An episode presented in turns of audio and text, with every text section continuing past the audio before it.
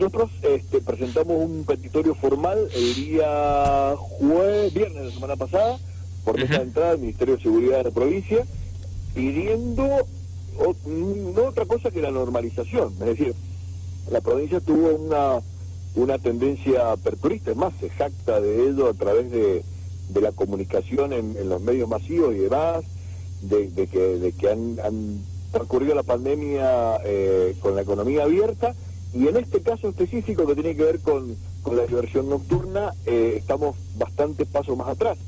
Sin ir más lejos, eh, San Luis el viernes habilitó bailes con sistema de burbuja de hasta 20 personas.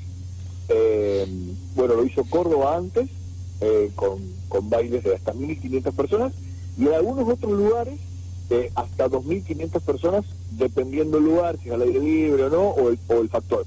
Acá hay distintas líneas, digamos. Por un lado está el decreto nacional, que hasta el día 6 de septiembre estaba vigente, que prohibía bailar, pero también le delegaba a los gobernadores la facultad de poder decidir, digamos, ¿no? Como lo hizo Mendoza en algún momento. En, en, algún momento no había clases presenciales del resto del país y en Cava y en Mendoza sí las hubo.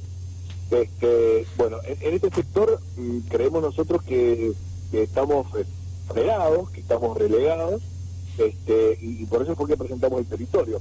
Además, eh, teniendo en cuenta eso, nosotros entendemos que con la llegada de los primeros calores y demás, este, se da lo que pasó este fin de semana. En la provincia casi 17 fiestas son las que logró desactivar el ministerio. Una en Maipú con mil personas.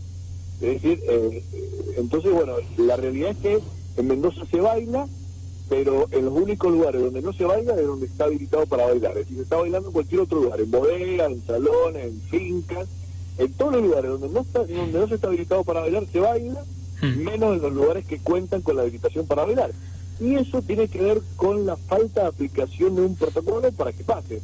Muchos de los locales bailables se convirtieron en restaurantes y, han funcionado como tales, brindando algún tipo de show. Y otro factor tan importante que tenemos nosotros tiene que ver con el tope de 250 personas. Es decir, por ejemplo, Presidencia dijo, bueno, del 30% saltó el 50, del 50 al 70 del factor ocupacional, pero Mendoza hay un tope de 250 personas. Entonces vos tenés salas, como por ejemplo el Arena Maipú, que es un lugar donde vienen la, gran mayoría de los artistas acá en Mendoza, que es un lugar que tiene capacidad para 7.000 personas, el que solo se le permite ingresar 250, e imposible trabajar. Es decir, no, no dan los números eh, bajo ningún punto de vista. Esperemos que en ese punto se va a tomar alguna decisión. Eh, nosotros hemos pedido que sea cuanto antes, por eso lo hicimos este, como, como Cámara, hicimos el petitorio a través del Ministerio de Seguridad de la provincia y dirigido al gobernador de la provincia, mm. este, para, para que se revele esa situación. Y la otra es que, eh, imagínate cómo, creemos que esta prohibición es, no es factible. Es decir, vos decir, mira, yo no sé cómo, cómo estuvo la situación en el sur, yo vi que en, Alvear hubo, hubo muchas ah, sí. acá, acá, Rodolfo, eh, eh, a ver, sí, bueno, lo que dice, en, en Alvear hubo una fiesta con 700, con 700 personas. En, en Malargüe, una con 400. En San, en San Rafael, bueno, hubo con menos, pero también hubo con 70. Em, y digo, ante todo esto, porque eh, es cierto lo que ustedes dicen, de que cada vez hay más fiestas clandestinas y cada vez con más gente encima, eh, paréntesis, no hay que ser eh, un mago para darse cuenta que en esas fiestas quizás te cobran la entrada, seguramente también. Y digo, em, ustedes, a ustedes, ¿qué, qué ¿Qué les dicen ante esto que plantean? Que es evidente, ¿no? Porque em, se entiende todas las posturas, pero ante esto último, porque me imagino que ustedes les dicen esto a las autoridades, che, pero pará, mira, acá lo que decía usted recién, hay mil personas en una fiesta y a nosotros no nos dejas que, que, somos más eh, eh, acordes a los protocolos y, demás cuestiones, ¿no? Claro, vos, imaginate que, no sé, a a un carnicero no le permita vender carne y ve que cualquier persona pasa vendiendo carne en un carrito por la calle. Entonces, sí, como a mí no me deja vender carne, que yo soy el carnicero mm. y le dejas a él pasar. Está bien. A ver, hubo 17 eh, de actividad o clausura y demás. Pero imagínate las que no. Mm. Porque, porque es imposible controlar una provincia con 2 millones de habitantes donde acá hay una cuestión, acá se junta el hartazgo por un, por un lado, el hecho de que la gente eh, eh, entiende que si en otros lugares se puede, acá no, ¿por qué no? Y, lo otro, te, te, cuento algunos casos en particulares que tienen que ver con que creemos que el gobierno va a tener que tomar una decisión urgente que va a tender a acomodar la situación. Porque el hecho de decir, bueno, habiliten, no es habiliten y hagan lo que quieran, significaría habilitar lugares con protocolos, como hizo San Luis, como hizo Córdoba, como hace Buenos Aires. Es decir, no estamos pidiendo nada raro. Provincias con, con altos índices de contagio, de positividad, de, utilización de camas, hoy tienen, lo tienen habilitado con sistema burbuja. Y esto es importante. No va a haber una pista en la que todos se junten a bailar mil personas. Hay un sistema de burbuja, es decir, vos tenés un tema de corralito, que es lo mismo que planteamos nosotros en un protocolo presentado el año pasado a la provincia que no se tomó en cuenta, y es el sistema que funciona. Es decir, de esa manera le permitió a la gente divertirse, bailar y seguirnos cuidando, que es la parte más importante. De la otra manera, por más que vos salgas a castigar la clandestinidad, esas mil personas, ya está, ya no, no, respetaron el protocolo. Ya estuvieron todos juntos, estuvieron todos amontonados, no respetaron el distanciamiento. En cambio, si el gobierno decidiera, como en otros lugares, te digo, San nuestra vecina provincia, Córdoba, este, Buenos Aires, si hiciera lo mismo, eh, se normalizaría y la prueba ya está de que Mendoza, cuando fue pionero en este caso en diciembre del año pasado, y habilitó eventos hasta 250 personas, se terminaron las fiestas clandestinas, porque la gente elige ir a los eventos habilitados, automáticamente. Claro, eh, eh, desaparecieron, ya no hubo tantas noticias sobre fiestas clandestinas en el mes de diciembre, enero, febrero, ¿no?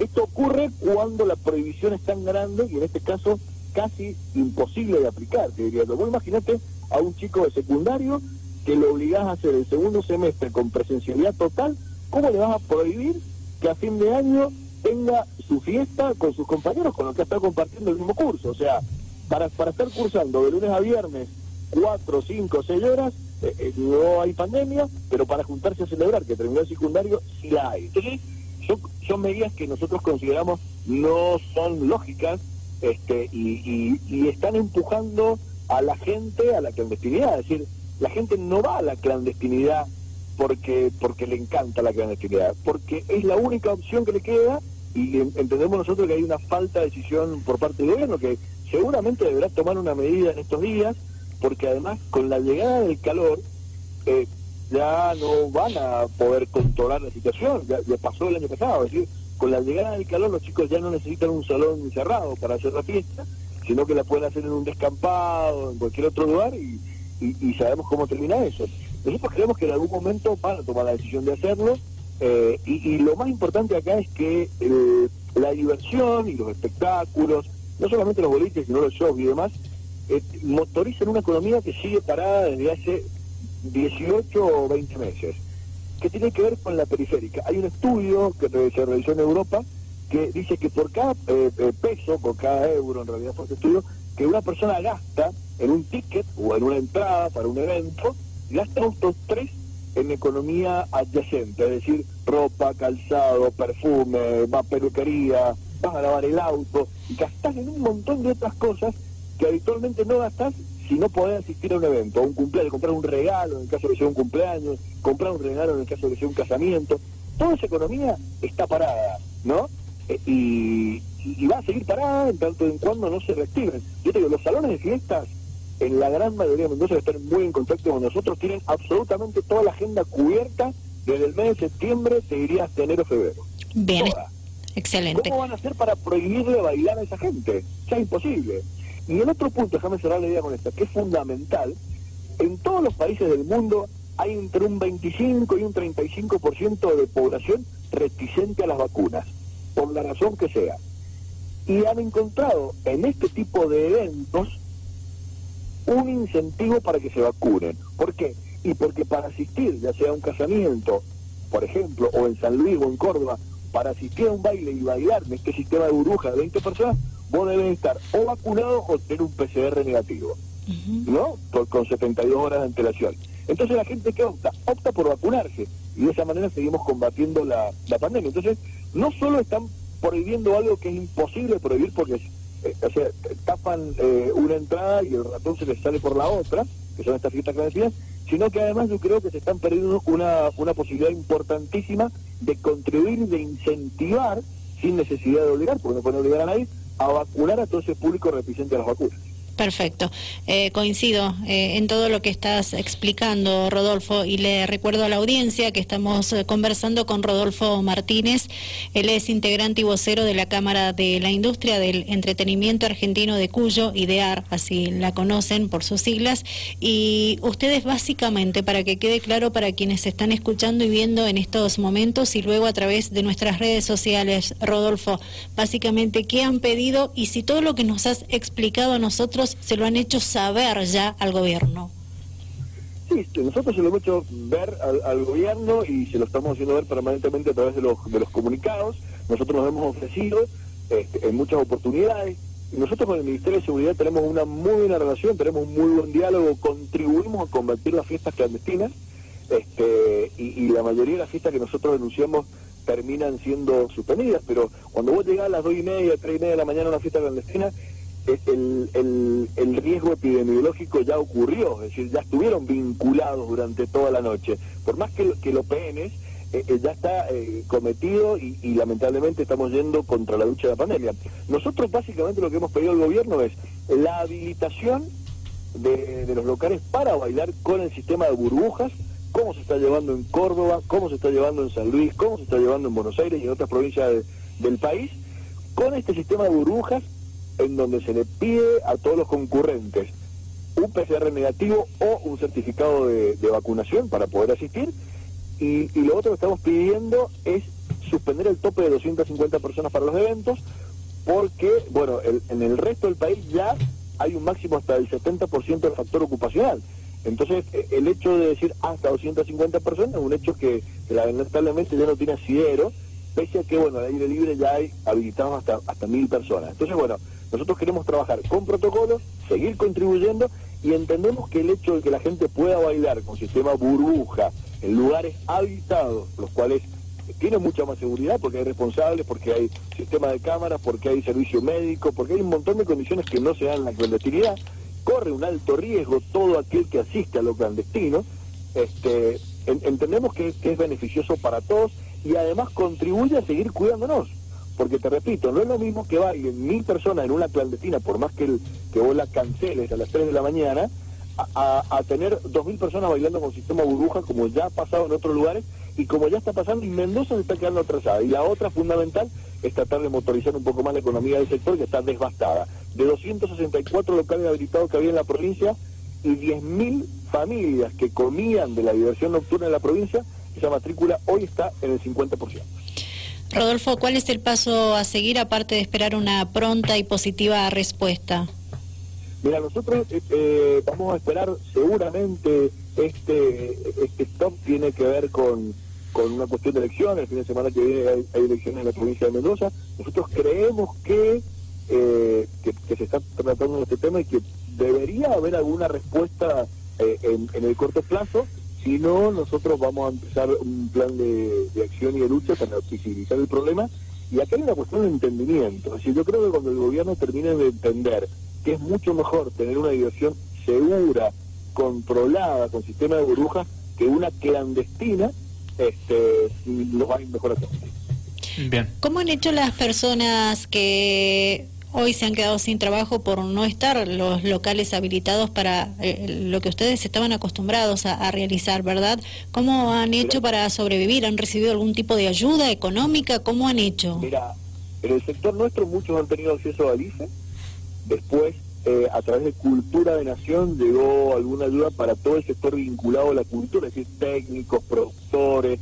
Eh, no te olvides que todo el sector de la noche está muy vinculado a la cultura entonces, no es solamente el, el bolichero, el dueño del boliche de que acá hay eh, actores, acá hay conductores, acá hay sonidistas, iluminadores, hay personal de cocina, hay personal de limpieza, y algunos se han podido adaptar, hay, hay muchos que, que, han, han tenido eh, economías de, sustentación, es decir, como han podido en realidad. La, la ayuda por parte del gobierno de la provincia ha sido nula, eh, la única ayuda que llegó al sector tuvo que ver con la posibilidad de refinanciar boletas de luz con una tasa del 24% de interés, es decir, que ni, ni siquiera el subsidio era algo algo razonable, creo que estaba subsidiando algo de 9 puntos de la tasa de interés que cobra EDENSA y las cooperativas por refinanciarse la boleta.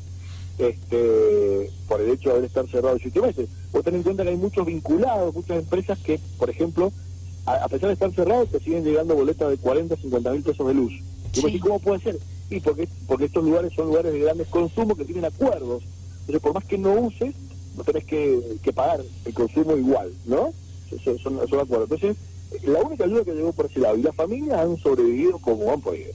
Como han podido. La verdad, esa es la realidad. Muchos este, con, poniendo parripollo, poniendo empresas de delivery, eh, agarrando una moto y, repartiendo comida. Eh, la verdad que en ese sentido las familias vinculadas al entretenimiento han hecho lo que han podido, lo que han podido. Igual los empresarios, ni hablar.